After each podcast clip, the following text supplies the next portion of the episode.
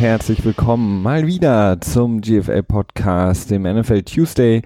Hier bei uns mit mir Felix. Ich grüße euch und mit Christian. Christian, ich grüße auch dich. Schöne Grüße nach Münster. Hi. Ja, hi Felix. Hallo ihr lieben Zuhörer da draußen und hallo nach Berlin.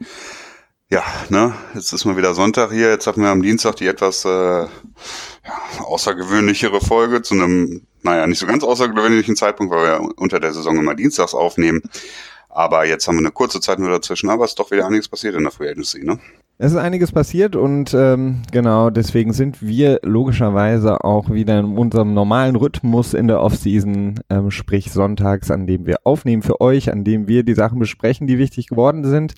Das machen wir heute natürlich auch wieder. Wir ähm, geben, naja, das, ich will nicht sagen die Zusammenfassung, denn die Free Agency läuft noch, ja noch, aber wir geben zumindest den Überblick über das, was ähm, seit der letzten Folge hier äh, vom NFL Tuesday passiert ist in der Free Agency, welche Spieler gesigned wurden. Es gab einen großen äh, Trade im Bezug auf den Draft. Äh, darüber wollen wir natürlich sprechen. Ähm, genau, und das alles aufarbeiten für euch. Eigentlich die perfekte Zeit, das Ganze zu machen. Draußen ist wieder der Winter eingekehrt, es ist wieder kalt. Da ist es doch sehr, sehr angenehm und schön, wenn man sich dann auf die Couch setzen kann und Podcast hören kann und ähm, genau informiert wird ganz kostenlos und unverbindlich hier bei uns. Ähm, genau, Christian, lass uns ähm, direkt reinhüpfen in die Free Agency und ähm, das Ganze mal ein bisschen durcheinander je, ähm, aufarbeiten. Gehen wir mal nicht chronologisch vor, so wie wir das sonst gemacht haben, sondern ähm, auf jeden Fall nach den Headlines, nach den ähm, ja, den Dingen, die passiert sind, die am wichtigsten sind. Und da ist gestern ein großer Trade passiert zwischen den New York Jets und den Indianapolis Colts, den Colts, die eigentlich zum ersten Mal jetzt wirklich in Erscheinung getreten sind, äh, seitdem äh, ja im Grunde genommen Josh McDaniels gesagt hat, ich komme doch nicht und man mit Frank Reich ähm, einen neuen Head Coach relativ schnell präsentieren konnte, hatten eigentlich viele gedacht, dass die Colts auch mit dem vielen ähm, ja, Salary Cap, was sie haben, mit den vielen finanziellen Möglichkeiten, deutlich aktiver sein würden auf der ähm, im Free Agency Bereich, gerade in den ersten Tagen und auch schon davor. Das waren sie nicht, sie waren extrem ruhig und jetzt haben sie einen relativ großen Splash gemacht, wenn man so will.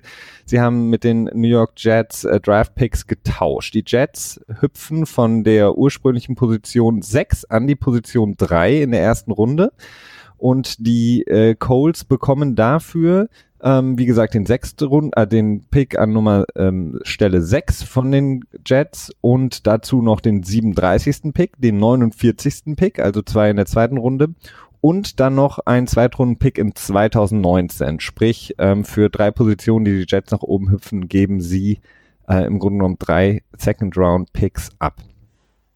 Was war deine Einschätzung zu dem Trade? Ja, also im ersten Moment war ich tatsächlich ein bisschen, ähm, habe gedacht, das wäre ein bisschen zu billig für die Colts. Ähm, aber das war dann doch nur im ersten Moment. Ich weiß gar nicht genau, wie ich auf die Idee kam. Ich glaube, ich hatte äh, insgeheim noch damit, nein, nicht insgeheim, aber äh, instinktiv damit gerechnet, dass es die Bills waren und dass die halt von Position äh, 11 an drei gesprungen sind und dafür wäre es halt ein bisschen wenig gewesen. Für drei Plätze drei Second-Round-Picks zu bekommen, das ist äh, schon sehr angenehm, vor allen Dingen, wenn man bedenkt, dass sie an Position drei äh, ja, höchstwahrscheinlich keinen Quarterback gedraftet hätten, sondern halt einen Skill-Position-Spieler. Und der unter Umständen ja vielleicht sogar auch noch an Position 6 äh, vorhanden ist, weil es gibt ja doch so einige Szenarien, in denen die Browns an Position 1 Quarter, 1 einen Quarterback draften, die Giants an Position 2 einen Quarterback draften, dann äh, höchstwahrscheinlich die Jets an Position 3 einen Quarterback draften. Und dann gibt es ja auch noch die Möglichkeit, dass vielleicht äh, Cleveland an Position 4 raustradet an ein Quarterback äh, bedürftiges Team, sag ich mal. Dementsprechend ähm, ist dann vielleicht sogar der Spieler, den die äh, Colts äh, auf dem Board haben, an ihrer Top, ähm, ja, die Top-Note gegeben haben, dass er dann vielleicht sogar noch da ist. Dementsprechend ja, es ist schon ein verdammt guter Trade. Ähm, da muss man mal gucken. Und die äh, Colts haben natürlich doch einige Löcher im Kader, den sie, die sie füllen müssen. Äh, ja, und dann gibt's ja auch noch das große Fragezeichen um Andrew Luck. Äh, ich meine, das wirkt irgendwie so insgesamt so ein bisschen so, als wenn die Colts sich noch nicht so ganz sicher sind, ob Andrew Luck voll zurückkommen kann. Auch wenn man natürlich immer Gegenteiliges hört äh, von Seiten äh, oder von Seiten beziehungsweise aus Indianapolis. Insofern, ja, sehr spannend, sehr spannend. Definitiv. Also ich, ja, die Andrew Luck-Geschichte, wir haben schon mehrmals darüber gesprochen, ist natürlich sehr interessant insofern, als dass er einfach immer noch nicht wirklich äh, im Training ist, noch nicht wieder wirft. Und das ist jetzt natürlich ähm, gegen Ende März ein relativ unschönes Zeichen, wenn dein Franchise-Quarterback im Grunde genommen neun Monate nachdem er rausgenommen wurde, immer noch nicht wieder da ist, ähm, zumindest ähm, zu werfen. Oder sie sind wirklich sowas von inkognito unterwegs, ähm, dass Andrew Luck schon wieder relativ äh, gut trainieren kann und wir es einfach nur nicht wissen, weil es alles unter Verschluss gehalten wird und er irgendwo, vielleicht ja sogar in Deutschland, ähm, wo er auch schon mehrmals war, aufgrund seiner Schulter, ähm, vielleicht irgendwo trainiert, wer weiß, vielleicht müssen wir mal die Augen aufhalten, ob wir irgendwo Andrew Luck mal begegnen. Ja, macht das ähm. auf jeden Fall. Aber für die Jets ist es natürlich äh, schon, äh, ja, schon ein guter Trade, würde ich mal sagen. Ne? Also sie haben jetzt echt eine insgesamt eine ganz gute Leistung gemacht. Also Plan A war wohl Kirk Cousins unter Vertrag zu nehmen. Plan B ist dann wohl äh, den Quarterback im Draft zu finden, was sie jetzt wohl tun werden. Das hatten sie auch gesagt, dass sie Plan A, B und C haben. Was C ist, ist jetzt, äh, wäre vielleicht dann nur die Geschichte, nur mit Bridgewater und McCown in die Saison reinzustarten. Das Einzige, was mhm. ich ein bisschen fraglich finde, ist, ähm, warum man jetzt Bridgewater und McCown hat. Das wirkt jetzt so, als wenn man so ja, ein bisschen äh, zu viele Quarterbacks dann im Raum haben wird, weil es wird dann wohl wahrscheinlich so aussehen, dass McCown starten wird diese Saison, könnte ich mir gut vorstellen. Ich meine, da hat man halt, mit ihm hat man ja in den, äh, im letzten Jahr gut äh, was erreichen können. Und dann wird der Rookie Quarterback dahinter natürlich dann die zweite Wahl wahrscheinlich sein, so dass Teddy Bridgewater dann vielleicht am Ende doch gar nicht so viel Raps bekommen wird, äh, wie man das so vermutet hat. Na, ich weiß nicht. Also ähm, äh, es wird ja jetzt viel gesprochen von den äh, sogenannten Bridge Quarterbacks, ähm, quasi den Quarterbacks, die im Grunde genommen nur ähm, die Brücke schlagen sollen ähm, vom Status Quo hin zum zu dem großen neuen Franchise Quarterback, der dann ähm, höchstwahrscheinlich immer gedraftet wird ähm, sprich ein Quarterback, der ein bisschen Erfahrung mitbringt ähm, und das Team zumindest führen kann, leiten kann ähm, und hinter dem dann ein, ein junger Quarterback ähm, sich, naja, ähm, hochziehen kann, lernen kann.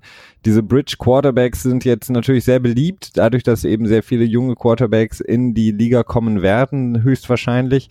Und Teddy Bridgewater wäre natürlich auch eine passende Option. Also bietet äh, mehr als McCown in meinen Augen. Die Frage ist natürlich einfach, wir wissen nicht, wie es um sein Knie steht. Aber du hast es angesprochen, es ist interessant, dass die Jets beide äh, jetzt in der Free Agency geholt haben, beziehungsweise McCown nochmal zurückgeholt haben und dann eben diesen äh, Sprung machen. Vielleicht haben sich aber auch die Anzeichen verdichtet, dass äh, Teams wie beispielsweise die Giants, von denen wir ja auch noch nicht wissen, was sie machen, ähm, vielleicht doch wirklich auch auf den Quarterback gehen und äh, die Jets eben dann Angst haben, nicht mehr die, die ähm, Möglichkeiten zu haben, den Quarterback zu holen, ähm, ja, zu dem sie wirklich stehen oder auf den sie wirklich bauen können. Mhm. Ähm, deswegen, das, das finde ich sehr interessantes Szenario. Auf der anderen Seite kann man jetzt natürlich von den Colts, ähm, ähm, aus der Colts-Perspektive natürlich im Grunde genommen auch noch weitergehen. Also die Colts hätten natürlich auch noch die Möglichkeit, weiterhin äh, zu traden, beispielsweise mit Buffalo, die, nachdem sie Tyro Taylor abgegeben haben, an die Browns, die natürlich auch einen Quarterback brauchen. Ähm, oder vielleicht gehen die Buffalo Bills auch all in und versuchen es bei den Giants. Ähm, da wird auf jeden Fall der Preis jetzt durch diesen Trade natürlich in die Höhe getrieben. Das heißt, äh, sollten die Bills nochmal versuchen, noch weiter nach vorne zu kommen, dann wird es natürlich extrem schwierig, äh, für, den, für das gleiche Value nochmal ähm, nach oben zu rutschen auf Position 2 dann. Es wird auf jeden Fall interessant, aber die in meinen Augen verdichten sich die Zeichen dafür, dass die Giants ähm, auch ähm, einen Quarterback dra draften könnten. Das denke ich auch, weil ich könnte mir sehr gut vorstellen, dass die ähm, Entschuldigung, jetzt bin ich gerade kurz raus hier, dass dasselbe Paket quasi auch den Giants angeboten wurde. Es würde mich doch wundern, wenn es ähm, wenn quasi nur die Colts angerufen worden wären und nicht auch die Giants mit demselben Paket, weil, ne, wenn man an drei traden kann, warum nicht versuchen, mit demselben Paket an zwei zu kommen? Und da werden die Giants dann offensichtlich wohl Nein gesagt haben. Dementsprechend ist die Vermutung äh, nicht verkehrt davon auszugehen, dass sie dann auch an Position 2 einen äh, Quarterback draften werden. Ich hatte da gestern ähm, ja eine interessante Unterhaltung mit einem, äh, mit einem Freund drüber gehabt, der auch Giants-Fan ist und der tatsächlich äh, weniger enthusiastisch dahingehend war, einen Quarterback zu draften, der doch so doch durchaus gedacht hat, okay, man kann dann mit Eli Manning noch weitermachen. Ich äh, bin jetzt nicht so unbedingt der größte Fan von ihm, gerade in den letzten Jahren. und äh, tendiere dann doch dazu zu sagen, gut, lieber ein Jahr zu früh als zu spät aus der Sache rauskommen, beziehungsweise den Umbruch starten.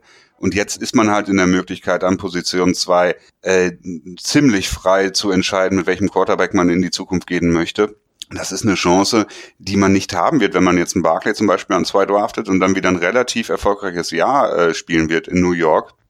Gerade weil das Team ja eigentlich im Vergleich zu vor zwei Jahren sich nicht so viel verändert hat und dort ja auch in den Playoffs gespielt hat, wenn ich mich jetzt richtig erinnere. Die waren noch in den Playoffs, ne? War ja, klar. Die Giants? Mhm. Ja.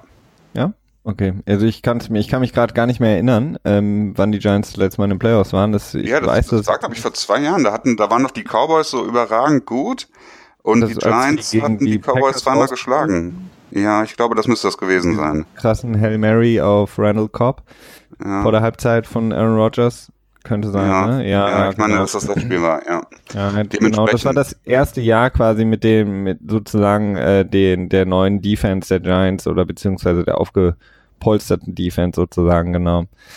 Ja, also klar, das ist natürlich die Möglichkeit. Äh, Eli Manning ist in, im Grunde genommen ja auch der ab, absolut perfekte Bridge Quarterback, wenn du so willst. Ähm, wir wissen, aufgrund der Geschichte muss man einfach ganz klar sagen, ganz ähm, emotionslos sagen, Eli Manning hat eigentlich einen relativ starken Dropdown in den letzten Jahren erfahren müssen, ähm, was sein eigenes Spiel angeht. Er ist wirklich von Jahr zu Jahr nicht unbedingt besser geworden. Ähm, seine physische Präsenz und Stärke hat deutlich gelitten, seine Armstärke, also ist ja wirklich runtergegangen. Wir haben häufig drüber gesprochen. Ähm, ähnlich wie Peyton Manning auch, sein Bruder ist eher deutlich früher sogar noch ähm, ja, auf dem absteigenden Ast. Von daher ist es eigentlich relativ logisch, dass man als Giants jetzt natürlich auf den Quarterback geht. Und ähm, dann kommen natürlich auch, wie gesagt, die Bills haben wir noch äh, im, im Petto, ähm, Arizona, die jetzt Sam Bradford geholt haben, Denver, die Case Keenum geholt haben. Auch das sind natürlich eigentlich nur Übergangslösungen. Ähm, auch da bin ich gespannt, was passieren wird. Ähm, die, die Broncos, die ja den fünften Overall-Pick haben, die Cardinals den 15., ob die nochmal nach oben gehen oder ob sie sagen, wir gehen jetzt mit Bradford und Mike Lennon in die Saison, was jetzt auch nicht unbedingt so, äh, ja, mich so fröhlich stimmen würde als Fan, ganz ehrlich. Und wie gesagt, dann die Bills, von denen man jetzt eigentlich so ein bisschen erwartet, dass sie nachziehen und ebenfalls versuchen, noch die Position zu verbessern, um noch die Chance zu haben auf einen der Top 4, 5 Quarterbacks auf jeden Fall. Denn wie gesagt, die Jets, die Browns, ähm, und die Giants relativ wahrscheinlich sind ähm, momentan in der besten Position, die Top Quarterbacks zu draften. Ja, ich bin mir bei den Giants einfach echt nicht sicher. Also mein Verstand sagt mir halt, man muss einen Quarterback draften. Auf der anderen Seite hört man so wenig davon, dass ich dann auch so ein bisschen zweifle an meiner Überzeugung da in dem Moment. Und das nächste Problem ist ja auch immer, wie äh, bewerten die Teams die Quarterbacks? Ne? Also es ist ja nicht so, dass Teams quasi die Spieler nach der Stärke innerhalb des Draftes selber bewerten, sondern ein Team geht hin und vergibt ähm, allgemeingültige Noten für, äh, für Spieler. Das heißt, ähm, die halt über Jahre gültig sind. Nicht, dass man dann halt in das in den äh, Gedankenfehler reinfällt und sagt, oh, das ist der beste Quarterback im Draft, im Draft, den müssen wir uns jetzt auf jeden Fall irgendwie holen, sondern die sagen, okay, das ist zwar der beste Quarterback im Draft, aber es ist vielleicht nur der 15 beste Quarterback innerhalb der letzten fünf Jahre, so dass man das so, so eine gewisse Allgemeingültigkeit dort anbringen kann. Ne? Und äh, definitiv. Ja. Das ist ja auch die Frage, ob die, ob die einfach zufrieden sind mit dem, was sie da sehen können. Ob sie sagen wollen, sie wollen einen Allen, einen Rosen, einen Darnold oder ob die sich sagen so, ja gut, ne, das sind zwar die Besten irgendwie, aber so richtig zufrieden sind wir auch nicht.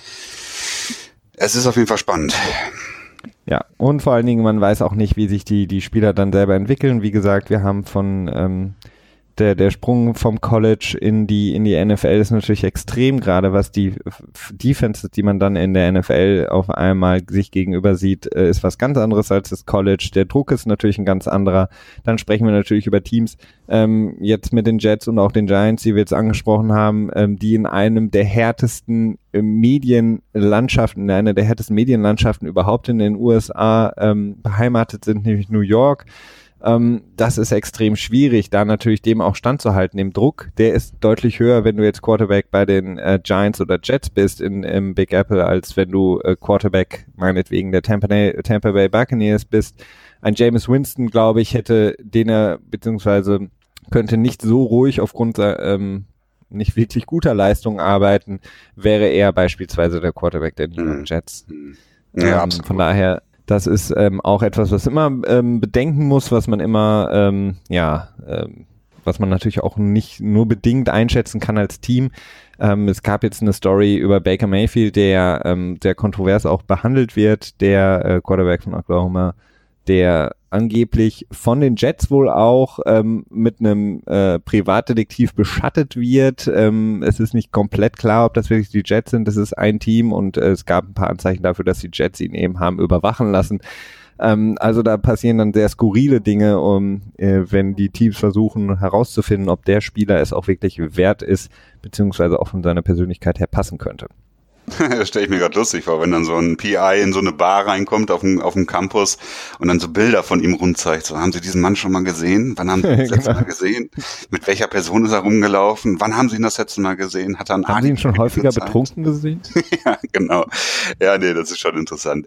Nee, ich hatte auch noch einen interessanten Artikel gelesen. Ähm, und zwar ging es darum, um die First Round Quarterbacks, die nicht an erster Stelle überhaupt gedraftet wurden. Und die haben, das ist ein sehr interessanter Artikel gewesen. Und zwar haben die sich die Quarterback Drafts von 1994 bis 2013 angeschaut, dann halt die erste Runde und eben nicht die ersten Picks overall. Und da haben sie dann aber herausbekommen, dass halt 80 Prozent der Quarterbacks, die nicht an, äh, nicht First Overall gedraftet wurden, äh, ja, mehr oder weniger ein Bust waren, also nicht überzeugt haben können. Mhm. Ähm, das fing damit an, dass halt 16, also es wurden insgesamt wurden 37 Quarterbacks gedraftet in der Zeit und 16 haben nicht mal, haben es nicht mehr geschafft, 20 Spiele überhaupt zu gewinnen. Das heißt äh, knapp die Hälfte. Dann ging es noch weiter, dann gab es noch so ein paar Quarterbacks, die so ein bisschen überzeugt haben, zum Beispiel Rex Grossman von den äh, von Washington war das, glaube ich, ne? Mhm. Müsste so zwischen 2005 2010 war das, glaube ich, ne? Josh Freeman äh, wird man wahrscheinlich noch so ein bisschen kennen, der war ja auch noch bis vor kurzem in der Liga. Ähm, ja, Mark Sanchez wäre jetzt auch noch dabei. Da ist dann so die Frage, hat er überzeugt, hat er nicht überzeugt? Im Endeffekt würde man wahrscheinlich eher sagen, dass er nicht überzeugt hat. Hm, nee. Und die Quarterbacks, die überzeugt haben, das wären dann so eher so Leute wie Ben Roethlisberger, Aaron Rodgers, Donovan McNabb, äh, Matt Ryan, Joe Flacco, Steve McNair und Philip Rivers. Aber man sieht schon, die Trefferquote außerhalb von Pick 1 ist halt, ähm, ja, gering. Ne? Und ähm, das muss man halt auch mal im Hinterkopf behalten, wenn die Quarterbacks jetzt so gehypt werden. Ich glaube, am Ende ist es auch so durchaus viel raten, welcher der QB-Prospects, die jetzt in den Draft eintreten werden, dann am Ende wirklich erfolgreich sind, weil irgendwo, wir haben es auch schon häufiger mal gesagt, der Draft ist eine äh, ist keine Wissenschaft, beziehungsweise wenn, ist es eine äh, ungenaue Wissenschaft und ja, was man, was man dann am Ende daraus macht, wird man sehen. Das wird man sehen, auf jeden Fall. Ähm, genau, gehen wir Schritt weiter, ähm, gucken uns die, die Signings noch an außerhalb dieses ähm, ja, Trades ähm, Bezug auf den Draft zwischen den Jets, wie gesagt, und den Colts. Ähm, ja, oder beziehungsweise, wie gesagt, man muss wirklich nochmal sagen, die Colts ähm, haben, oder ich frag dich mal, warst du überrascht davon, dass die Colts so ruhig waren bisher, dass sie eben nicht mit dem vielen Kapital, was sie eben haben, vorher schon mehr gemacht haben, plus jetzt eben diesen äh, Trade, der ihnen nochmal deutlich mehr äh, Draftkapital bringt? Also hättest du von ihnen erwartet, dass sie ähm, besonders, sagen wir jetzt mal, für die Defense deutlich mehr investieren, mhm. investiert hätten?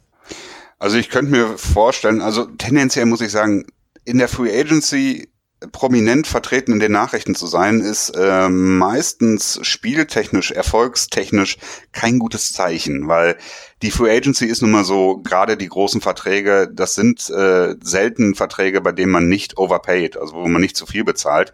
Dementsprechend, ähm, man macht das halt, um die Spieler zu bekommen, die man hat, vielleicht weil man sich auch ein bisschen in den Spieler verliebt hat, vielleicht Druck spürt, ein General Manager, der jetzt in längerer Zeit nicht erfolgreich war muss ja auch versuchen, seinen Job zu behalten. Man will die Fans zufriedenstellen, irgendwo auch, man will Karten verkaufen.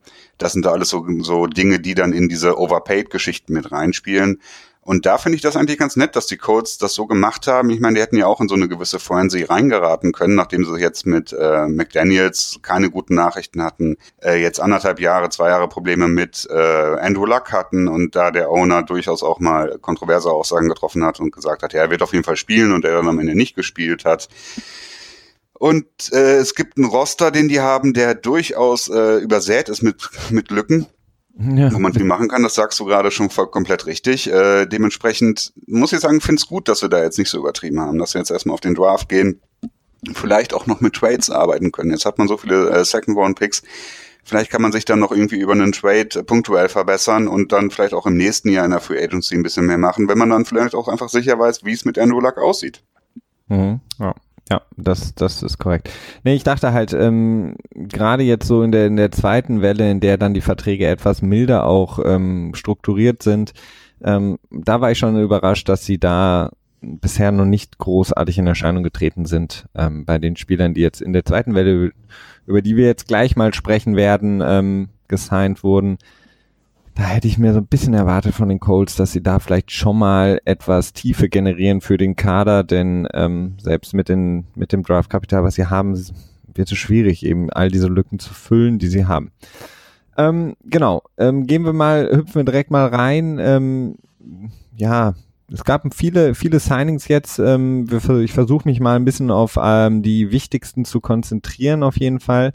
Ähm, großer Name, der ähm, kurz nachdem wir die letzte Folge aufgenommen hatten, dann ein neues Zuhause gefunden hat, war Jordy Nelson, langjähriger äh, Passempfänger, Wide Receiver der ähm, Green Bay Packers, guter Buddy von Aaron Rodgers, der ihn nochmal seinem Instagram-Account nochmal alles Gute gewünscht hat und ihn gelobt hat als einen der ja, einen Modellathleten ähm, äh, auf und neben dem Feld.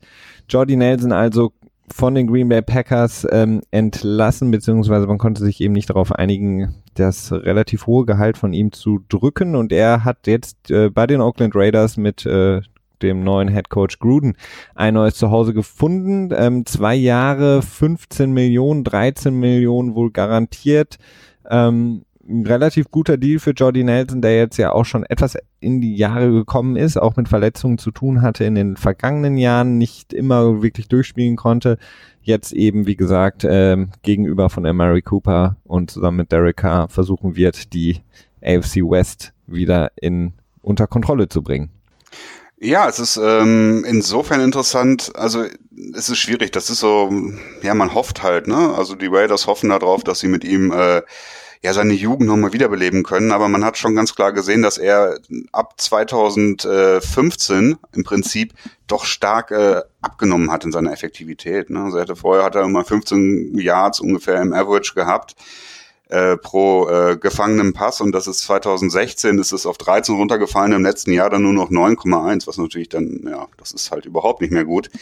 Ähm, hat er ein bisschen mehr im Slot gespielt. Ich habe eine ganz nette ähm, ja, Videozusammenstellungen von Matt Harmon. Das ist so ein NFL-Typ, der sich jetzt relativ viel mit diesen Next-Gen-Stats beschäftigt gesehen. Der arbeitet immer viel mit diesen Tight Window Throws, also das heißt mit Würfen, die halt äh, mit sehr wenig Separation zwischen Wide Receiver und Cornerback arbeiten. Und da war er wohl relativ gut drin. Ähm, ist halt immer Aha, Zeit für einen Slot Receiver. Interessant. Also da meinst du, Gruden hat sich das angeguckt, die Next Gen Stats? Mit Sicherheit, ne? Nachdem er halt gesagt hat, äh, Data, beim Data, ne? Genau. äh. Ja, das ist schon gut möglich. Also ich, ähm, es ist ein solides Signing, gerade wenn man sieht, wie äh, der Wide Receiver Markt explodiert ist. Da äh, sind da diese siebeneinhalb Millionen jetzt im Average durchaus äh, in Ordnung, um mal so ein bisschen tja, zu gucken, was da noch da ist, um zu schauen, ob man aus äh, ja, dass man das Beste aus der Situation machen kann. Insofern, ich bin für die Raiders, bin ich da relativ zufrieden mit. Haben im gleichen Zuge dann Michael Crabtree auch gecuttet, der ja auch ein etwas älterer Receiver mittlerweile schon ist. Und ähm, insofern, ja, es ist gut. Ja, definitiv. Also Crabtree hat auf jeden Fall, können wir vielleicht da direkt kurz anschließend sagen, ähm, auch direkt schon neues Zuhause gefunden. Er wird ähm, beim Top 10 Elite Quarterback Joe Flacco und den Baltimore Ravens nächste Saison auf ähm, äh, ja, Receiving Yards gehen äh, Jagd gehen. Und ähm, ja, also ich finde das Jordy Nelson Signing wirklich sehr gut, muss ich sagen. Also im Fact, der, der Wide Receiver Markt war relativ dünn und wenn ich mir jetzt angucke, was ähm, ähm, hier Landry bekommen hat, ähm, mhm. was Robinson bekommen hat, ähm, Sammy Watkins, all das, was wir, ähm, das, was du gerade angesprochen hattest, vielleicht diese erste Phase, die erste Welle, wo relativ viel oder zu viel bezahlt wird, ähm, sind die ähm, Receiver auf jeden Fall, stehen die ganz oben für mich auf der Liste. Und Jordy Nelson ist für mich wirklich jemand, der, du hast angesprochen, dass er äh, etwas schlechtere Zahlen hatte, etwas schlechtere Stats hatte in den letzten Jahren, aber wenn ich mir eben auch seine Verletzungsgeschichte angucke, die, die ich jetzt nicht unbedingt zwangsläufig mit seinem Alter in Verbindung setzen würde, sondern einfach auch mit sehr, sehr viel Pech, ähm, beispielsweise diese Rippenverletzung, die er da hatte, weil er einfach nicht Mhm. kein, äh, keine Polsterung hatte, ähm, keine Pads anhatte, da ähm, um sein, seine, ähm, ja, was war das Rippen da zu schützen besser. Also er hatte einfach sehr viel Pech und hat insgesamt dann auch relativ wenig mit Aaron Rodgers zusammengespielt. Von daher könnte ich mir auch vorstellen, dass das auch ein ganz großer Grund dafür war, warum seine Stats eben runtergegangen sind. Und für die Raiders ist es, finde ich, ein sehr, sehr gutes Signing, weil Crabtree in der letzten Saison nicht gut gespielt hat. Man hat auch gesehen, dass Mary Cooper ähm, als deren absolute Number One Receiver, auf den sehr, sehr viel fokussiert wurde, enttäuscht hat, nicht gut gespielt hat, extrem viele Drops hatte und Jordy Nelson ist wirklich jemand, der sicher ist, ähm, der jede Position spielen kann als Wide Receiver und vor allen Dingen auch ähm, Erfahrung mitbringt, Playoff-Erfahrung mitbringt, das, was die Raiders natürlich vorhaben im kommenden Jahr. Und ich, für mich ist das so ein bisschen so ein ähnliches Signing wie, wie damals Randy Moss zu den Patriots. Also es könnte wirklich nochmal so eine Wiederbelebung sein von Jordy Nelson und ähm, wenn die Raiders es schaffen, besser zu spielen insgesamt, könnte er auf jeden Fall mit seiner Hilfe das Team nochmal ganz weit nach vorne bringen. Ja, durchaus. Also das kann man, äh, das ist auf jeden Fall ein Signing mit viel Upside. Ne? Also da ist viel möglich. Ähm, was am Ende warum kommt, wird sich dann natürlich immer zeigen müssen. Es ist auch ein gewisses Risiko da, natürlich. Äh, aber ich mag das Verhältnis ganz gerne zwischen Risiko und äh, Potenzial, was dahinter steckt. Hm. Okay, gut zu wissen. Ähm, und dann ähm, bleiben wir vielleicht mal bei den Packers. Die haben dann im Zuge dessen ähm, ja auch ein bisschen zugeschlagen, was man von den Packers ja jetzt nicht so kennt, jetzt unter dem neuen Regime. Ähm, wurde ja auch gesagt vor der Free Agency, dass kein Spieler im Grunde genommen sicher ist vor den Packers, zumindest was die äh, Gespräche angeht oder die Angebote angeht. Wir haben ein bisschen Wort gehalten, denn äh, Jimmy Graham haben sie geholt von den ähm, äh, Seattle Seahawks, der ehemalige End der äh, Saints, mit denen er auch jetzt wieder heftig in Verbindung gebracht wurde. Ähm, da wurde eben entschieden, okay, die Green Bay Packers werden das neue Zuhause von äh, Jimmy Graham. Ist natürlich so ein, ja, man muss sagen, ähm, ja, so ein bisschen eine himmlische Zusammenkunft. Ähm, Aaron Rodgers und Jimmy Graham auf der Tight End Position. Tight End eigentlich seit Joe Michael Finlay haben die, die Packers im Grunde genommen diesen End wieder gesucht. Und den haben sie jetzt gefunden und gleichzeitig haben sie auch noch ähm, ähm, den äh, Defensive Tackle geholt, ähm, Wilkerson, ähm, der ehemalige Jet, einer der ja, besseren oder vielleicht auch sogar einer der besten Defensive Tackle in der Liga. Vielleicht ein paar Probleme gehabt, auch außerhalb des Feldes mal oder beziehungsweise im Lockerroom mit seinem, äh, wie man so schön sagt, Character Issues. Aber ansonsten sowohl in der Offense als auch in der Defense mit diesen beiden äh, Signings die Packers auf jeden Fall einen sehr, sehr großen Schritt nach vorne gemacht. Äh, ja, durchaus. Also ich bin, Jimmy Graham ist bei mir halt auch mal so eine Sache. Ich, ich irgendwie, ähm, Ja, du magst ihn nicht ich habe so, ich ne? hab auch, nee, ich habe auch im Podcast glaube ich schon mal darüber gesprochen. Ne? Ich glaube, ich mache einfach den grundsätzlichen Fehler, dass ich Titans mit äh, mit Gronkowski vergleiche und äh, das ist glaube ich einfach nicht sinnvoll. Äh, das ist ähm, sind vielleicht auch Äpfel mit Orangen, gerade bei Jimmy Graham, der jetzt nicht unbedingt so ein Blocking Titan ist, sondern eher so diese Kategorie Move Titan wieder ist. Ähm, für 10 Millionen im Jahr, ne? Ich glaube 30 Millionen über drei Jahre. Ähm, äh, ja, das ist verdammt viel Geld, aber das ist halt der Markt, wie er sich gerade entwickelt. Da muss man sich, glaube ich, einfach die Zahlen als neue, als neuen äh, Standard quasi akzeptieren. Da ist das schon in Ordnung. Ähm, sicherlich über die Tight-End-Position da mehr machen zu können. äh, Das ist viel wert für Aaron Rodgers und für Green Bay. Ähm, ich mag es insgesamt schon, das Signing. Das muss ich schon sagen, ja. Definitiv. Also die Packers ähm, machen auch das, was sie eigentlich sonst, was man eigentlich sonst von ihnen nicht so kennt in der Free Agency.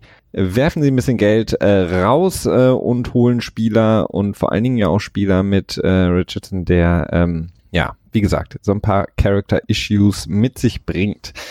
Ähm, Also würdest du sagen, was die Packers da machen, das ist äh, nicht hohe Kunst, sondern gute Kunst? das ist oder? Sehr, das ist sehr, sehr, sehr großes Kino ist das ja, was die, die Packers. Nein, also ich freue mich. Also ähm, ich ähm, kann verstehen, dass Jimmy Graham vielleicht auch nicht zurück wollte zu den Saints. Ähm, wie gesagt, das, wie man auseinandergegangen ist da, ähm, das war, glaube ich, sehr, sehr einschneidend für ihn, als er getradet wurde zu den Seahawks. Ähm, er fühlte sich sehr, sehr wohl in New Orleans, hatte da ähm, ja relativ festes Zuhause, ich sage, beziehungsweise einen guten, ähm, ja, sich gut eingelebt, ähm, auch sportlich natürlich extrem stark und da konnte er nie wieder so richtig dran anknüpfen, hat seine Karriere so ein bisschen nach unten gezogen. Ähm, von daher hatte ich schon Probleme damit, wie die Saints das irgendwie mit ihm wieder regeln, dass sie wieder zusammenfinden. Von daher, ich bin sehr happy und für Aaron Rodgers freut es mich auch, ähm, denn wie gesagt, ein Thailand von der Klasse auch, ähm, wenn es kein Gronk ist, logischerweise, ähm, ist es ein guter Spieler, mit dem gute Kunst auf dem Feld äh, fabriziert werden kann. Ähm, genau, ähm, dann gehen wir nochmal zu dem äh, Division Rival, den Minnesota Vikings, die natürlich ähm, ja von vielen als der Sieger der Free Agency bezeichnet werden, dadurch, dass sie eben nicht nur Kirk Cousins geholt haben, darüber haben wir ausführlich gesprochen in der letzten Folge. Nein, sie haben auch noch, ähm, warte mal, wen haben sie jetzt nochmal? Jetzt bin ich, komme ich durcheinander. Ähm, Sheldon Richardson haben sie geholt, korrekt. Den Defensive Tackle, der letzte Saison für die Seahawks ähm, mit einem Einjahresvertrag ausgestattet wurde, der jetzt eben für einen weiteren Einjahresvertrag 8 Millionen zu den Vikings geht und damit natürlich die Spekulation nährt, dass die Vikings im Grunde genommen nächste Saison deutlich mehr produzieren müssen noch als diese Saison, was natürlich nicht unbedingt so leicht ist, denn sie waren schon kurz vor dem Heim Super Bowl aber jetzt eben mit Kirk Cousins und Sheldon Richardson, der quasi in eine Defense gepackt wird, die ohnehin schon äh, zu den Top 3 Defenses in den letzten Jahren gehört hat, ist natürlich ein ähm, ja, krasses Statement. Also die Frage an dich, Christian, Super Bowl or Bust nächstes Jahr für die Vikings? Ja, also Super Bowl or Bust würde ich nicht sagen, das ist zu viel. Aber äh, Championship Game kann man eigentlich schon sagen, dass das das äh, unterstrichene Ziel sein muss.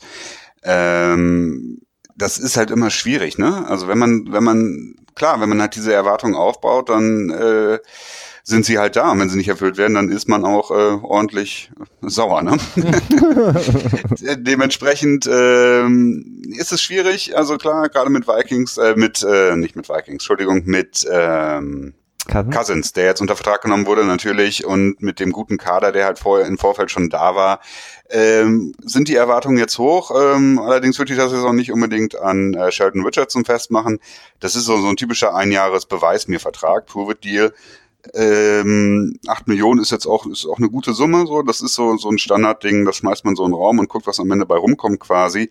Äh, Wenn es gut läuft, kann man das ja auch noch während der Saison, der Saison verlängern. Das haben wir ja im letzten Jahr auch bei den Eagles gesehen. Dementsprechend gefällt es mir, was sie da machen. Ähm, man wird am Ende sehen, was bei rumkommt. Ja, vor allen Dingen, also ich meine, ähm, wir, ja, wir hatten, wir hatten mal äh, persönlich, du, Christian und ich, ähm, mal über Pro Football Focus gesprochen und deren Data oder Data-Analysen, die wir auch nicht immer so hundertprozentig passend finden, aber da war Richardson ähm, letzte Saison in seinem, äh, ja, Prove-It-Deal, wenn man so will, bei den Seahawks, ähm, gehört er zu den zehn besten Defensive Tackles, ähm, wenn es um das Passing, äh, Pass Rushing geht.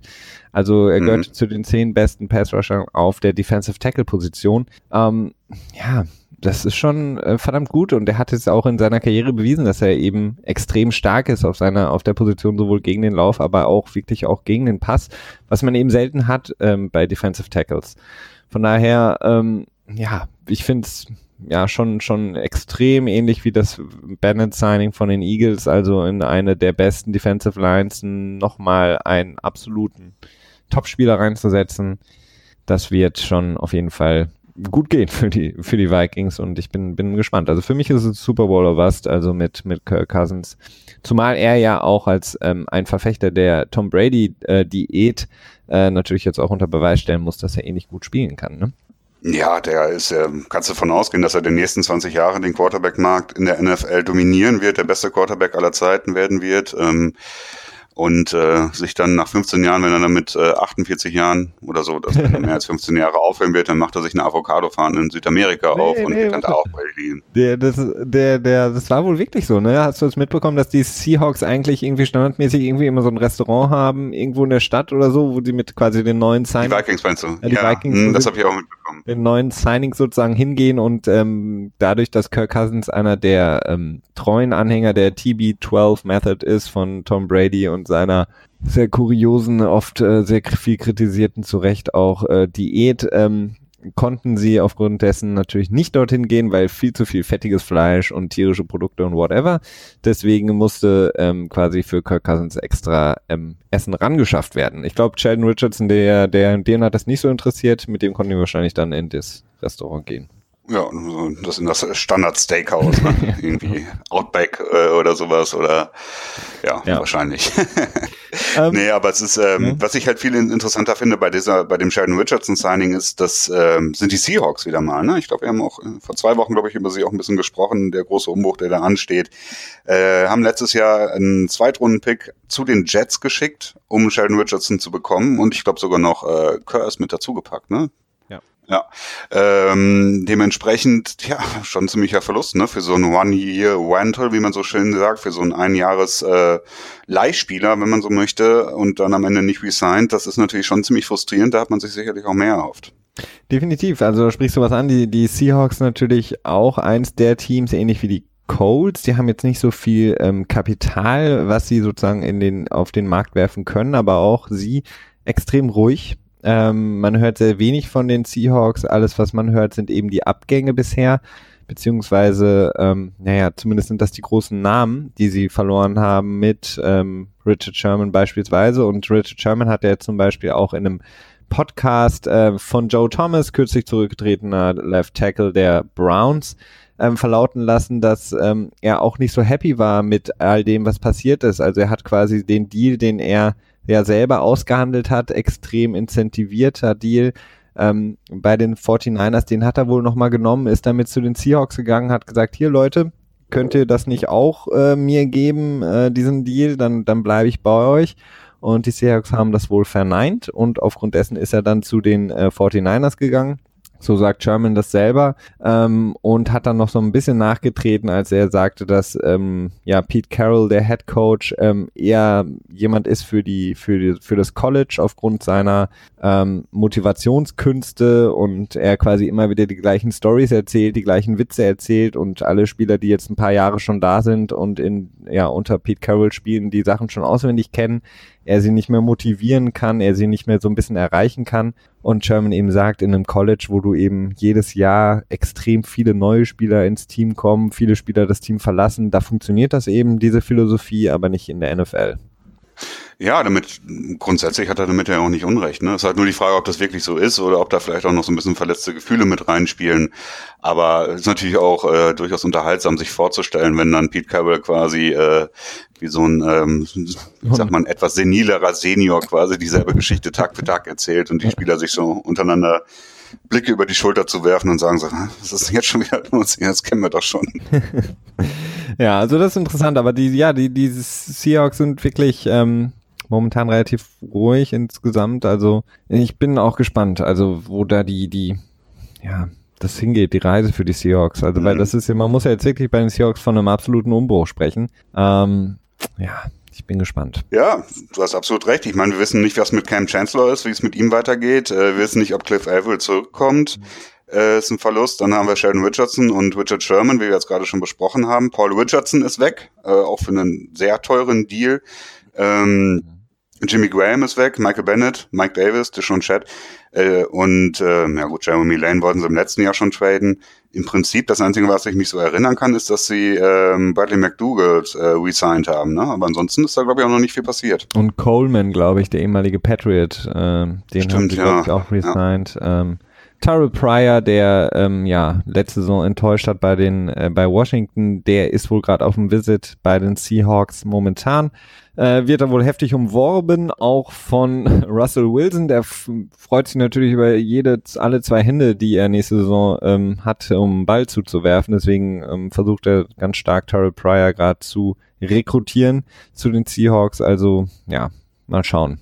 Ähm, In der Tat lass uns mal ein bisschen weiter hüpfen. Ähm, ein Team vielleicht, ähm, das jetzt auch erst relativ ruhig war, dann aber jetzt ein bisschen mehr getan hat, äh, sind die New England Patriots, nachdem da auch äh, schon viele Fans, äh, viel, ja, viele Reporter auch wieder mal gemutmaßt haben, dass ähm, ähm, ja, dass das Team im Grunde genommen zerstört ist, die das Ganze drumherum nicht mehr funktioniert, äh, Bill Belichick und alle sich nicht mehr verstehen und er im Grunde genommen jeden gehen lässt. Denn äh, Malcolm Butler hat das Team verlassen, äh, Dion Lewis ist auch zu den Titans gegangen, ähnlich genauso wie Butler. Dann haben wir Danny Amendola, der große Held, der ja einer der Fan-Favorites, ist auch noch dann zu den Rivalen, zu den Miami Dolphins gegangen. Etwas, was man sehr, sehr selten sieht, dass die Patriots eben da einen so einen Schlüsselspieler abgeben, der dann eben auch noch zu einem Division Rival geht.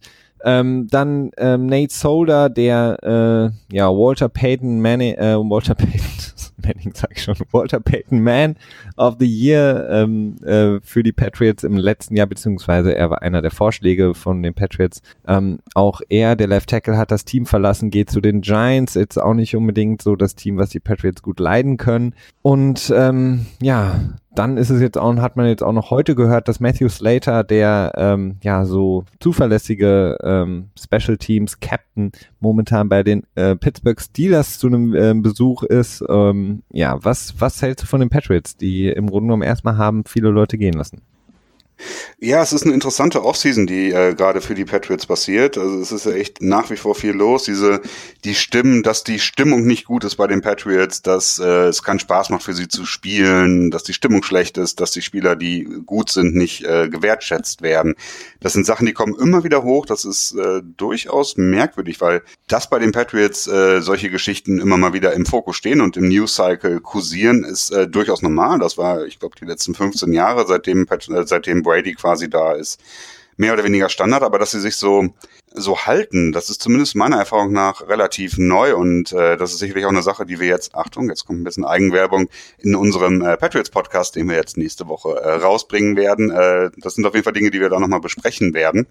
Mhm. Ähm, äh, auch nochmal ein bisschen mehr im Detail, weil das ist schon so eine Geschichte, die wirkt irgendwie so, als wenn das so, so paradigmenwechselmäßig ist. Ähm, da bin ich mir selber auch noch nicht so ganz sicher, was ich davon halten soll. Ähm, die Abgänge sind schon erstaunlich. Also gerade mit Nate Solar hatte ich eigentlich nicht gerechnet, weil ich bin, äh, ja, er ist halt ein solider linker Tackle, ne? Und sowas ist halt nicht so leicht zu finden und das ist äh, meines Erachtens auch wichtig für Tom Brady. Ich meine, wenn ich mich so an 2013 zurückerinnere, wo die Patriots Probleme hatten, äh, gerade halt mit der Offensive Line und wenn man dann so diesen Ankerpunkt quasi weglässt, da bin ich gespannt, was sie für eine Lösung finden wollen, weil äh, Matt Tobin, den sie jetzt gesigned haben von den Seattle Seahawks, der wird wahrscheinlich nicht die Antwort sein. Nee, der wird nicht die Antwort sein. Ähm, vielleicht jetzt noch mal kurz ähm, ja, um das nochmal zusammenzufassen, genau, also in unserem ähm, Patriots-lastigen Patriots-Podcast, der ab nächster Woche starten wird, äh, das werden wir auch nochmal genauer ankündigen, beziehungsweise auch unsere, die Twitter-Page dann, ich glaube, die steht soweit schon, ne Christian? Äh, Pets? Genau, at, at Pets unterstrich Pod, also so wie der at GFA unterstrich Pod, bloß halt kein GFA, sondern P-A-T-S. Genau. Unser zweites Produkt hier, unser zweiter Podcast, mit dem wir nächste Saison, ach nächste Saison sage ich schon, nächste Woche starten werden, der Patriots Podcast, über den, ähm, da werden wir natürlich genau über diese Themen noch mehr reden, äh, noch ausführlicher behandeln. Das heißt, für alle, die interessiert sind an den Patriots oder generell auch äh, uns gerne zuhören, wie gesagt, ab nächster Woche unser zweites Produkt und ähm, der Patriots Podcast, Podcast heißt natürlich nicht, dass wir irgendwo mit aufhören werden. Nein, wir machen natürlich einfach nur mehr und bringen euch noch mehr äh, jede Woche. Das heißt, ähm, dann gibt es den GFL-Pod, NFL Tuesday und den Patriots Podcast noch obendrauf. Ähm, genau. Ähm, so nochmal kurz zu den Patriots. Ähm, das einzig Interessante ist natürlich, äh, dass sie wirklich so viel haben ähm, abgehen lassen. Die Patriots sind natürlich auch immer relativ erpicht darauf, auf diese Compensatory Draft Picks, die sie bekommen. Das heißt, ähm, sozusagen die Entschädigung für die Spieler, die jetzt in der Free Agency weggegangen sind. Das heißt, da kann man eigentlich ja von ausgehen, dass sie sowohl für Nate Solder mindestens einen Drittrunden-Pick wahrscheinlich und Butler, Leo, äh, Dion Lewis und Danny Amendola auch. Das heißt, in 2019 werden sie dann eine Masse an äh, Draftkapital haben. Aber insgesamt ist es auf jeden Fall ähm, ja gerade bei Nate Solder ein sehr, sehr schwieriger Abgang, den sie erstmal so wieder kompensieren müssen. Da bin ich sehr gespannt, wie sie das hinkriegen. Dante Skanakia, der Head, ach, der Offensive Line Coach, scheint es irgendwie immer hinzubekommen mit irgendwelchen Spielern, aber ich bin sehr gespannt, wie die Patriots das machen werden. Ähm, sie haben dafür dann ähm, ja Patrick Chung äh, nochmal eine Vertragsverlängerung gegeben und ähm, äh, die Defensive Line nochmal etwas verstärkt mit Adrian Claiborne, der im letzten Jahr im Grunde genommen statistisch gesehen seine beste Saison hatte als ähm, äh, ja, Defensive End der Atlanta Falcons mit neuneinhalb Sacks, wobei man da auch sagen muss, dass sechs dieser neuneinhalb Sacks in dem Spiel gegen die Dallas Cowboys zustande gekommen sind, als ähm, der Ersatz für, ich glaube, wer war das, Smith von den Cowboys in der Line, ähm, genau. der wirklich einen Tag zum Vergessen hatte. Naja, ich würde sagen, nicht, dass er einen Tag zum Vergessen hatte, sondern, äh, sondern der Head Coach, der, der Klepper, Klepperboy. wie er immer so schön genannt wird. Ja. Äh, genau, also ich meine, wenn man äh, ich glaube, wenn Left Tackle das, äh, wenn Tackle das, äh, das dritte Mal geschlagen wurde oder so äh, für einen Sack, dann sollte sich man mal überlegen, ob man irgendwie so ein bisschen was anders macht bei der äh, Offensive Line. Und ähm, ja gut, klar, ne, neuneinhalb sechs, wenn man sechs davon in einem Spiel macht äh, und die Karriere bis dato auch was anderes äh, suggeriert hat, dann sollte man das jetzt noch nicht überbewerten. Ähm, es ist halt kein flashy Signing von den Patriots, das machen sie ja auch in der Regel weniger, gerade auch in der Line. Das ist ja eher so und äh, bei dem Pass Rush, dass da die Patriots den Fokus da nicht so sehr mit Geld drauflegen, wenn überhaupt mal im Draft. Das letzte Mal dann mit äh, Sheldon, ach nicht Sheldon, mit Chandler Jones, genau. Mhm. Ähm, ja, bei den Patriots sind für mich äh, große Fragezeichen. Ich bin ähm, Tja, ich bin so ein bisschen skeptisch. Also diese letzten drei Jahre, wo man eigentlich immer vor der Saison gesagt hat, okay, Patriots ganz klar Super Bowl Contender, wenn nicht sogar der der beliebteste Pick für den Super Bowl im nächsten Jahr, wenn man darauf wetten würde, mit den schlechtesten Quoten dann quasi in dem Moment. Äh, bin ich mir jetzt dieses Jahr nicht mehr so sicher, ob ich da mich im Moment noch so danach fühle. Aber äh, wir haben ja noch den Draft und äh, noch ein bisschen an Free Agency und einige mögliche Trades, die ja auch noch passieren können. Ja. Dementsprechend ist das noch verfrüht, aber äh, es ist schon erstaunlich. Es wirkt irgendwie so, als wenn diese Dominanz der Patriots der letzten drei Jahre davor ist, äh, zu brechen zu brechen. Du sagst es, äh, diese Dominanz könnte brechen. Ähm, auch das natürlich ein Grund, bei uns nächste Woche beim Patriots Podcast reinzuschalten in unsere erste Episode. Da werden wir es natürlich nochmal behandeln. Nochmal äh, vielleicht kurz gemeldet, ein paar äh, News, äh, ein paar Signings, äh, denn dann würde ich gerne noch ein, zwei Punkte mit dir besprechen, Christian, und dann sind wir auch schon wieder am Ende angelangt für heute. Ähm, und zwar haben wir noch äh, Defensive End Vinnie Curry von den äh, Philadelphia Eagles, beziehungsweise konnte man sich nicht auf einen Paycut einigen. Wir haben schon mehrmals drüber gesprochen, die Philadelphia Eagles relativ klamm, was das angeht, haben ähm, nicht so viel Geld, mussten einige Verträge auch restrukturieren, um ähm, das eine oder andere Signing jetzt zu machen. Konnten Vinnie Curry also nicht halten. Äh, Vinnie Curry ist jetzt bei den Tampa Bay Buccaneers und wird dann da zusammen ähm, mit äh, Jim McCoy ähm, auf Quarterback-Jagd gehen für die Tampa Bay Buccaneers. Äh, Tyron Matthew, der Honey Badger, ähm, hat auch ebenfalls ähm, sich nicht einigen können mit seinem ehemaligen Team, den Arizona Cardinals, die versucht haben, sein Salary zu drücken. Ähm, beziehungsweise neu zu strikt, äh, restrukturieren. Er hat die ähm, Cardinals verlassen und ist jetzt bei den Houston Texans untergekommen, äh, auch für einen, einen Jahresvertrag äh, über sieben Millionen, sechseinhalb davon äh, garantiert. Also auch hier ein klassischer ähm, Einjahres-Beweisdich-Deal, denn auch der Honey Badger hat ja in den vergangenen Jahren häufig mit Verletzungen zu tun gehabt, wenig durchgespielt, von daher ja, man kann sagen, von den Fähigkeiten her einer der besten Safeties in der Liga, aber eben nicht so konstant, wie man sich das natürlich als Team gerade von einem Safety erwünscht oder erhofft, ähm, dass er eben auch alle 16 Spieler auf dem Feld stehen kann. Ähm, genau, dann muss man auf jeden Fall noch sagen, dass ähm, ja die die ähm, Browns noch Carlos Hyde geholt haben, den Running Back. Einer, da hatten wir auch schon mal drüber gesprochen über Carlos Hyde, einer der großen Namen, was die Running Backs angeht. Äh, dafür haben die 49ers äh, McKinnon geholt, der vorher bei den Vikings äh, sehr gut äh, gespielt hat, gerade diese Saison, als Rookie Cook sich verletzt hatte.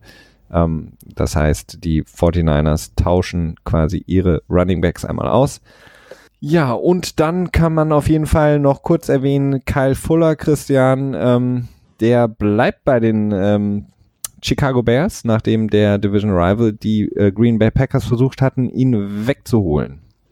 Ja, äh, sehr interessant. Also äh, ich kann mich noch daran erinnern, dass, dass viele äh, Twitter, NFL, Media Coverage Trolle, sage ich das immer so ein bisschen. Also irgendwie habe ich das Gefühl, dass manche von denen so ein bisschen rumtrollen, weil die immer alles immer so überkritisch ähm, formulieren und auch immer sehr definitiv und das nervt mich immer doch ein bisschen. Die haben halt die, äh, die Bears so dafür gerügt, dass halt nur dieses Transition Tag auf äh, Fuller gepackt haben und im Nachhinein hat sich das äh, als doppelt äh, positiv herausgestellt. Zum einen sparen sie ein bisschen Geld, äh, wenn sie mich das, das äh, Franchise Tag, das normale Franchise Tag auf ihn draufgepackt hätten, dann hätte er deutlich mehr bekommen, höchstwahrscheinlich. Vor allen Dingen im ersten Jahr. Jetzt bekommt er knapp 13 Millionen im ersten Jahr, sonst hätte er so 14,5. Da wäre es dann bestimmt angegangen in der, angefangen in der Verhandlung. Und zum anderen ähm, haben sie sich nicht die Mühe machen müssen, überhaupt einen Vertrag mit dem auszuhandeln. Das hat Green Bay übernommen für sie. Die konnten einfach sagen, ja, danke, äh, das, äh, du bleibst bei uns, das nehmen wir quasi. Und jetzt äh, spielt er für vier Jahre 56 Millionen Total Value, 14 Millionen pro Jahr. Das ist eine gute, guter Vertrag. Ähm, Im Nachhinein hat sich das als komplett richtig herausgestellt.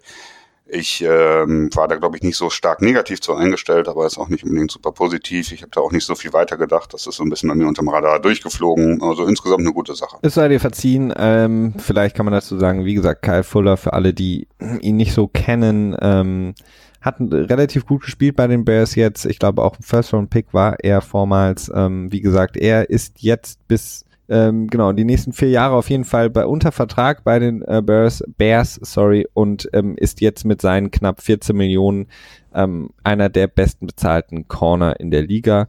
Hat, wie gesagt, ähm, vielversprechende ähm, erste Saisons gespielt bei den Bears und ähm, genau, die freuen sich natürlich, dass die Packers ihn nicht holen konnten, beziehungsweise ihn ein wenig unter die Arme gegriffen haben, was die Vorverhandlungen angeht.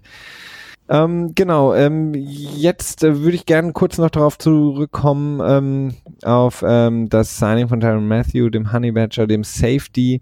Ähm, Christian, es ist so, dass die Safeties extrem schlechten Markt haben diese Saison. Ähm, jetzt Tyron Matthew, das hat sich auch relativ lang hingezogen, wobei man ja eigentlich, wie gesagt, äh, was ich gerade angesprochen hatte, sagen kann, dass er einer der besten Safeties in der Liga ist.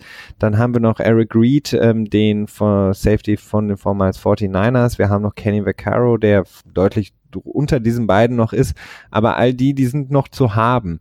Ähm, was denkst du, warum der, der Safety-Markt ähm, nicht so hohe Wellen schlägt, beziehungsweise warum eben diese Spieler noch nicht unter Vertrag genommen wurden? Ja, ich würde sagen, das hat zwei Gründe. Also zum einen erstmal Eric Reed, das ist, ähm, ich glaube da schon, er hat sich auch selber lautstark dazu geäußert, dass das, äh, dass er noch Free Agent ist oder so einen schwachen beziehungsweise einen weichen Markt äh, erfährt, liegt daran, dass er halt ähm, neben Kaepernick halt diese Proteste gestartet hat, dieses zu Knie gehen bei der Nationalhymne.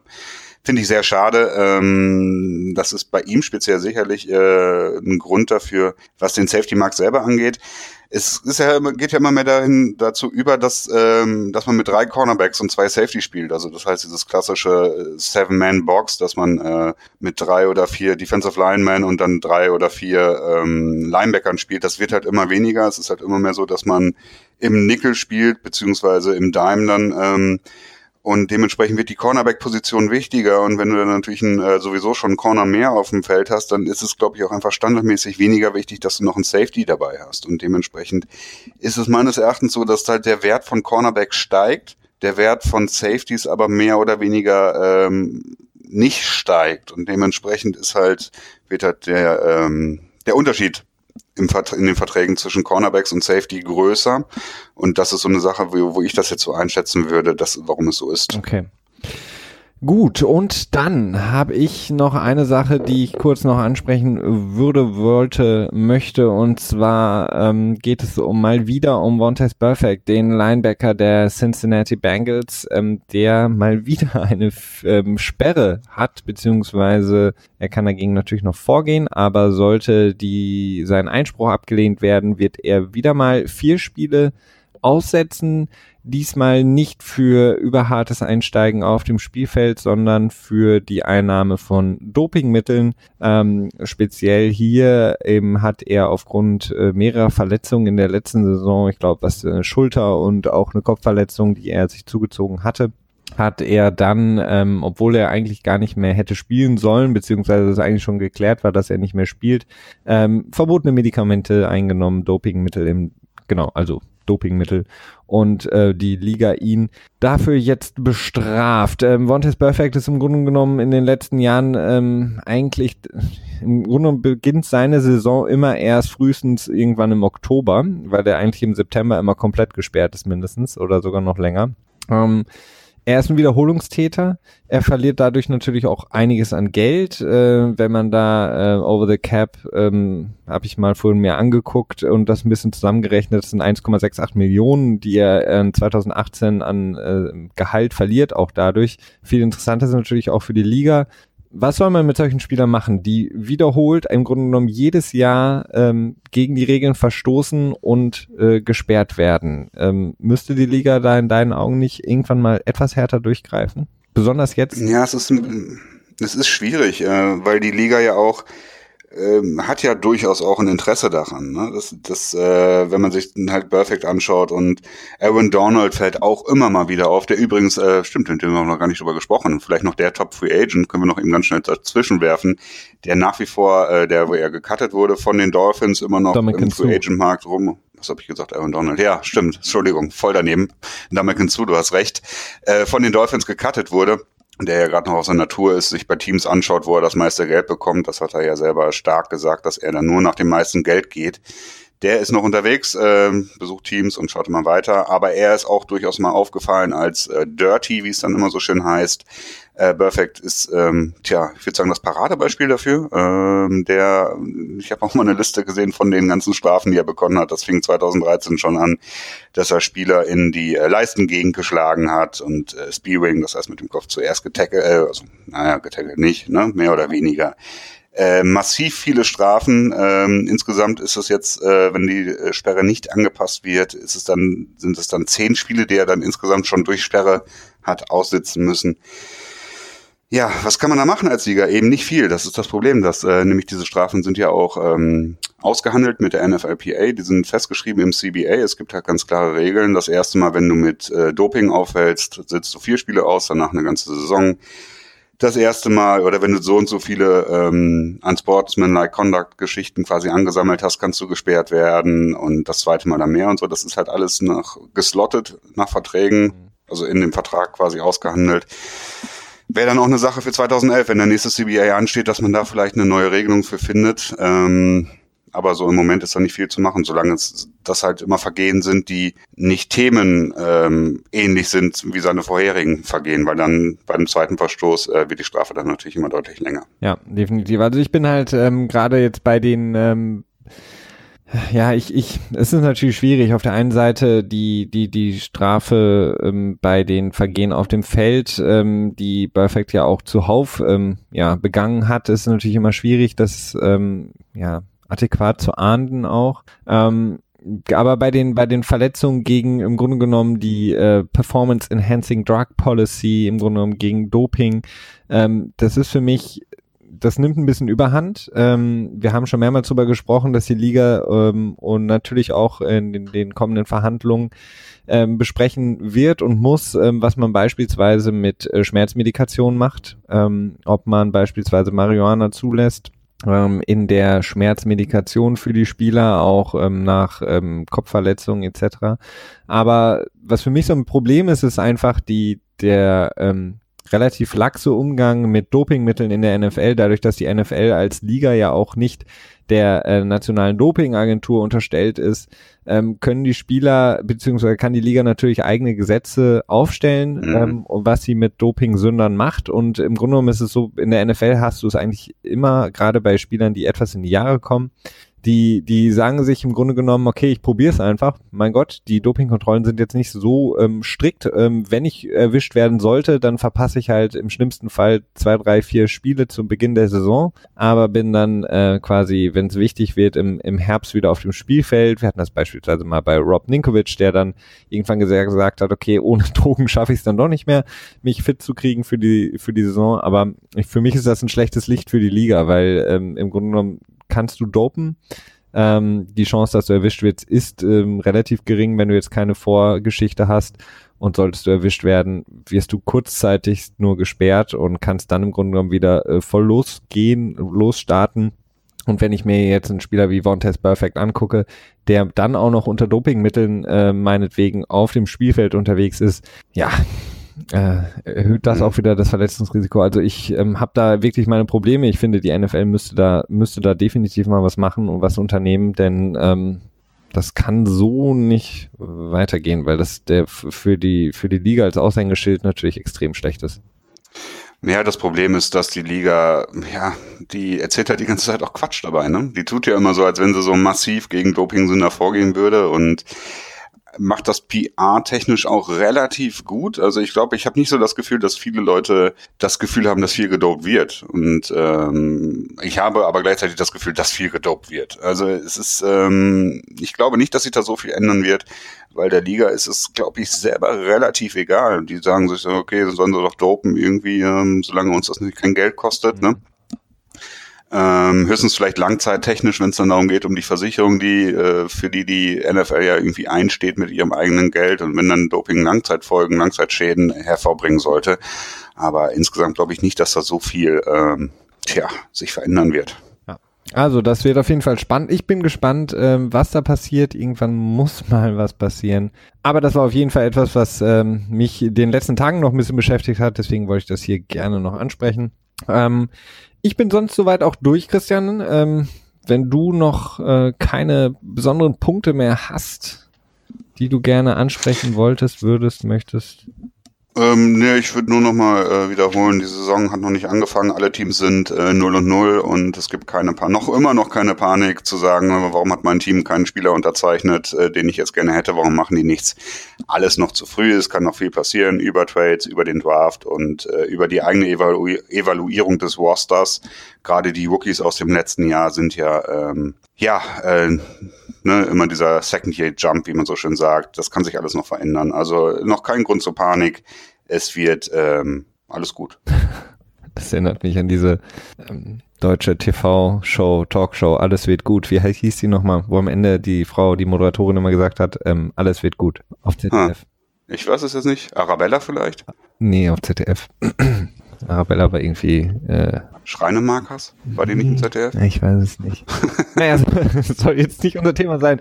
Das war auf jeden Fall ein gutes äh, Schlusswort, ein äh, schönes Wort äh, zum äh, sich ähm, langsam aber sicher verabschiedenden Sonntag. Ähm, wie gesagt, wir ähm, sind äh, nächsten Sonntag hier wieder für euch, äh, für alle, die auch in unsere erste Folge vom Patriots Podcast reinhören wollen. Da werden wir jetzt wahrscheinlich am Mittwoch, aber auch da bekommt ihr nochmal eine Info über unseren Kanal. Ähm, wann genau werden wir für euch die erste Folge bereitstellen. Ansonsten, wie gesagt, äh, denkt dran, was Christian gesagt hat. Es ist noch alles äh, offen und damit verabschiede ich mich. Wünsche euch eine wunderschöne Woche. Bleibt bei uns, wenn ihr Fragen antworten wollt. Schreibt uns äh, Twitter etc. Bis dahin eine gute Woche. Bis dahin. Tschüss.